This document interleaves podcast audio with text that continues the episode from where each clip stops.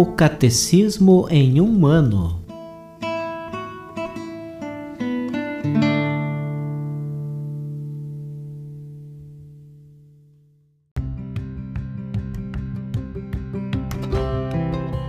Olá, eu sou o Jefferson, seminarista na Diocese de Ponta Grossa, Paraná.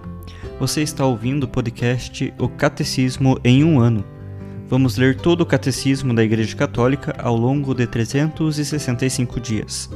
Estamos usando a tradução em português, apresentada pela CNBB em 2013, baseada na edição típica em latim.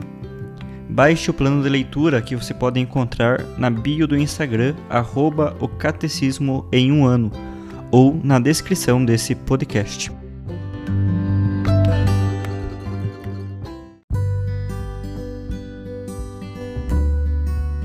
Chegamos ao dia 282 do nosso podcast O Catecismo em um Ano.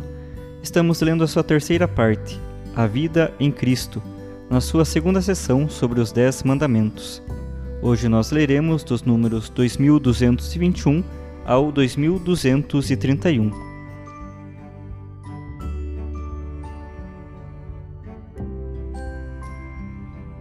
Deveres dos Pais. A fecundidade do amor conjugal não se reduz só à procriação dos filhos, mas deve se estender à sua educação moral e à sua formação espiritual. O papel dos pais na educação é tão importante que é quase impossível substituí-los. O direito e o dever de educação são para os pais primordiais e inalienáveis. João Paulo II, na Familiares Consórcio número 36. Os pais devem considerar seus filhos como filhos de Deus e respeitá-los como pessoas humanas. Educar os filhos no cumprimento da lei de Deus, mostrando-se eles mesmos obedientes à vontade do Pai dos céus. Os pais são os primeiros responsáveis pela educação de seus filhos. Dão testemunho desta responsabilidade, em primeiro lugar, pela criação de um lar no qual a ternura, o perdão, o respeito, a fidelidade e o serviço desinteressado são a regra. O lar é um lugar apropriado para a educação das virtudes. Esta educação requer a aprendizagem da abnegação, do reto juízo, do domínio de si, condições de toda verdadeira liberdade. Os pais ensinarão os filhos a subordinar as dimensões físicas e instintivas às dimensões interiores e espirituais. Dar bom exemplo aos filhos é uma grave responsabilidade para os pais Sabendo reconhecer diante deles seus próprios defeitos, lhes será mais fácil guiá-los e corrigi-los. Quem ama o filho não lhe poupa o chicote para poder mais tarde alegrar-se com ele. E vós, pais, não provoqueis revolta nos vossos filhos, antes educai-os com uma pedagogia inspirada no Senhor. Eclesiástico 30 e Efésios 6. O lar constitui um ambiente natural para a iniciação do ser humano na solidariedade e nas responsabilidades comunitárias. Os pais ensinarão os filhos a se precaverem dos comportamentos e das desordens que ameaçam as sociedades humanas.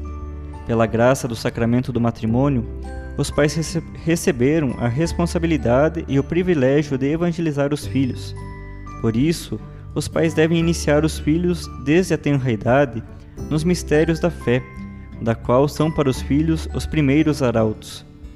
Farão com que eles participem desde a primeira infância da vida da Igreja.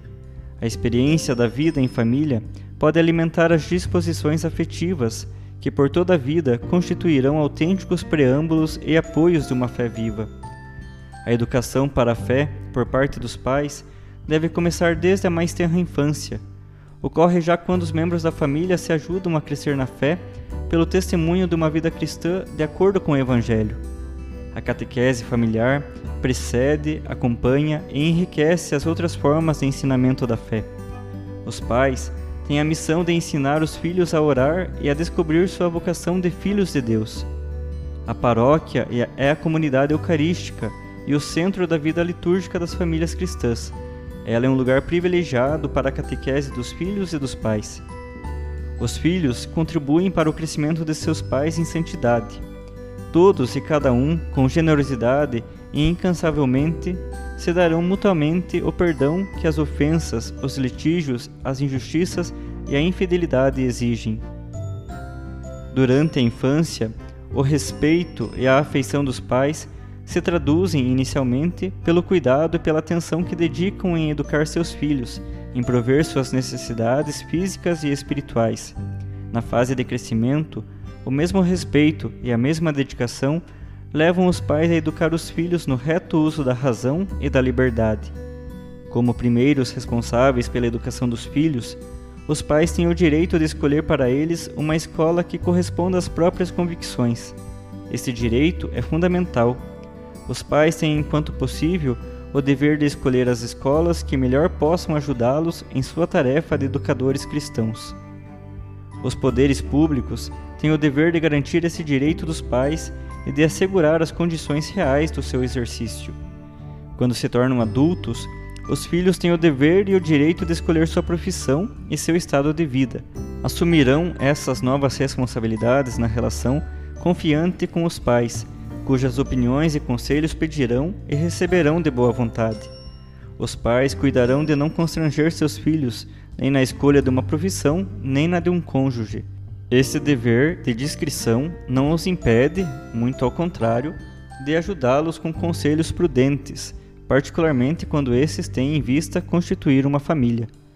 Alguns não se casam para cuidar dos pais ou dos irmãos e irmãs, para se dedicar mais exclusivamente a uma profissão ou por outros motivos louváveis.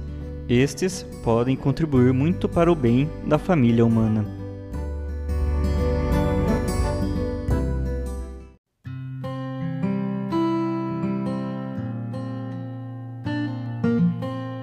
Hoje, como catequese complementar, ouviremos a audiência do Papa Francisco, proferida no dia 2 de setembro de 2015, na Praça de São Pedro.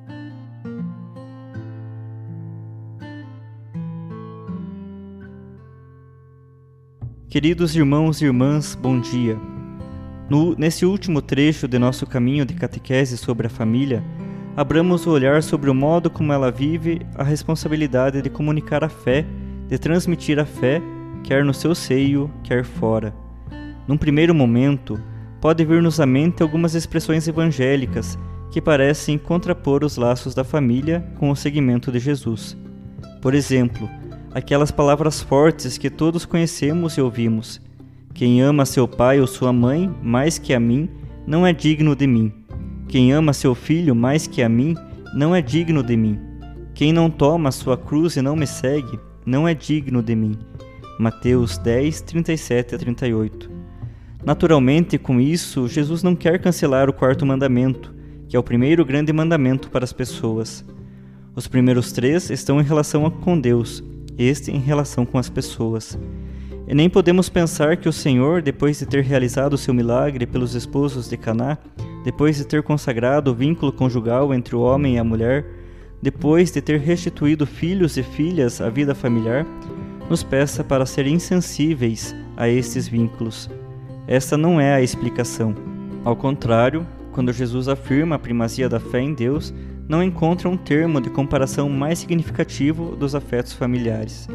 E aliás, estes mesmos laços familiares, dentro da experiência da fé e do amor de Deus, são transformados, são repletos de um sentido maior, e tornam-se capazes de ir além de si mesmos, para criar uma paternidade e uma maternidade mais amplas, e para acolher como irmãos e irmãs também aqueles que estão nas margens de cada vínculo. Um dia, a quem lhe disse que fora sua mãe e seus irmãos andavam à sua procura, Jesus respondeu, indicando seus discípulos: Eis aqui minha mãe e meus irmãos. Aquele que faz a vontade de Deus, esse é meu irmão, minha irmã e minha mãe. Marcos 3, 34 e 35. A sabedoria dos afetos que não se compram e não se vendem é o melhor talento do gênio familiar. Precisamente em família, aprendemos a crescer naquela atmosfera de sabedoria dos afetos. A sua gramática aprende-se ali. Caso contrário, é muito difícil aprendê-la. E é exatamente essa linguagem através da qual Deus se faz compreender por todos. O convite a pôr os vínculos familiares no âmbito da obediência da fé e da aliança com o Senhor não os mortifica. Pelo contrário, protege-os, liberta-os do egoísmo, preserva-os da degradação, põe-nos em salvo para a vida que não morre. A circulação de um estilo familiar nas relações humanas é uma bênção para os povos, traz de novo a esperança sobre a terra. Quando os afetos familiares se deixam converter ao testemunho do Evangelho, tornam-se capazes de coisas impensáveis, que fazem tocar com, com a mão as obras de Deus, aquelas obras que Deus realiza na história, como as que Jesus realizou em prol dos homens, das mulheres, das crianças que encontrou. Um só sorriso roubado milagrosamente ao desespero de uma criança abandonada que recomeça a viver explica-nos o agir de Deus no mundo mais que de mil tratados de teologia. Um só homem e uma só mulher, capazes de arriscar e de, de se sacrificar por um filho de outros, e não só pelo próprio, explicam-nos coisas do amor que muitos cientistas já não compreendem. E onde há esses afetos familiares, nascem esses gestos do coração, que são mais eloquentes do que as palavras, o gesto do amor. Isto faz-nos refletir. A família que responde à chamada de Jesus devolve a guia do mundo à aliança do homem e da mulher com Deus. Pensai no desenvolvimento desse testemunho, hoje. Imaginemos que o timão da história, da sociedade, da economia, da política seja entregue, finalmente, à aliança do homem e da mulher, para que os governe com o olhar dirigido para a geração vindoura.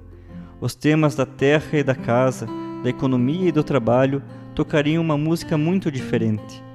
Se voltarmos a dar protagonismo, a partir da igreja, à família que ouve a palavra de Deus e a põe em prática, tornar-nos-emos como o vinho bom das bodas de Caná, fermentar-nos-emos como a levedura de Deus. Com efeito, a aliança da família com Deus está hoje chamada a contrastar a desertificação comunitária da cidade moderna mas as nossas cidades estão desertificadas por falta de amor, por falta de sorriso. Muitos divertimentos, numerosas coisas com as quais se perde tempo, rir, mas falta o amor. O sorriso de uma família é capaz de vencer esta desertificação das nossas cidades, e esta é a vitória do amor da família. Nenhuma engenharia econômica e política é capaz de substituir esta relação das famílias. O projeto de Babel edifica arranha-céu sem vida, o Espírito de Deus, ao contrário, faz florescer os desertos. Devemos sair das torres e das câmaras blindadas das elites para frequentar de novo as casas e os espaços abertos das multidões, abertos ao amor da família. A comunhão dos carismas, os doados ao sacramento do matrimônio e os concedidos à consagração pelo reino de Deus, está destinada a transformar a igreja num lugar totalmente familiar para o encontro com Deus. Vamos em frente por essa estrada, não percamos a esperança. Onde há uma família com amor, aquela família é capaz de aquecer o coração de toda uma cidade com o seu testemunho de amor. Rezai por mim, rezemos uns pelos outros, para que nos tornemos capazes de reconhecer e de apoiar as visitas de Deus. O Espírito levará uma boa agitação nas famílias cristãs, e a cidade do homem sairá da depressão.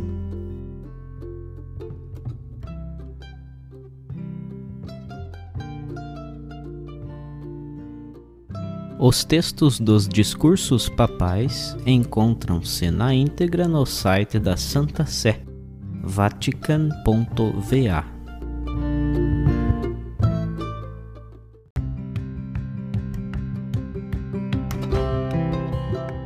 Você acaba de ouvir mais um episódio do podcast O Catecismo em um Ano. Continue nesse bom propósito de aprofundar o conhecimento e a vivência da fé católica e procure participar da sua comunidade. Rezemos por todos que estão fazendo esse caminho de leitura do Catecismo. Até amanhã!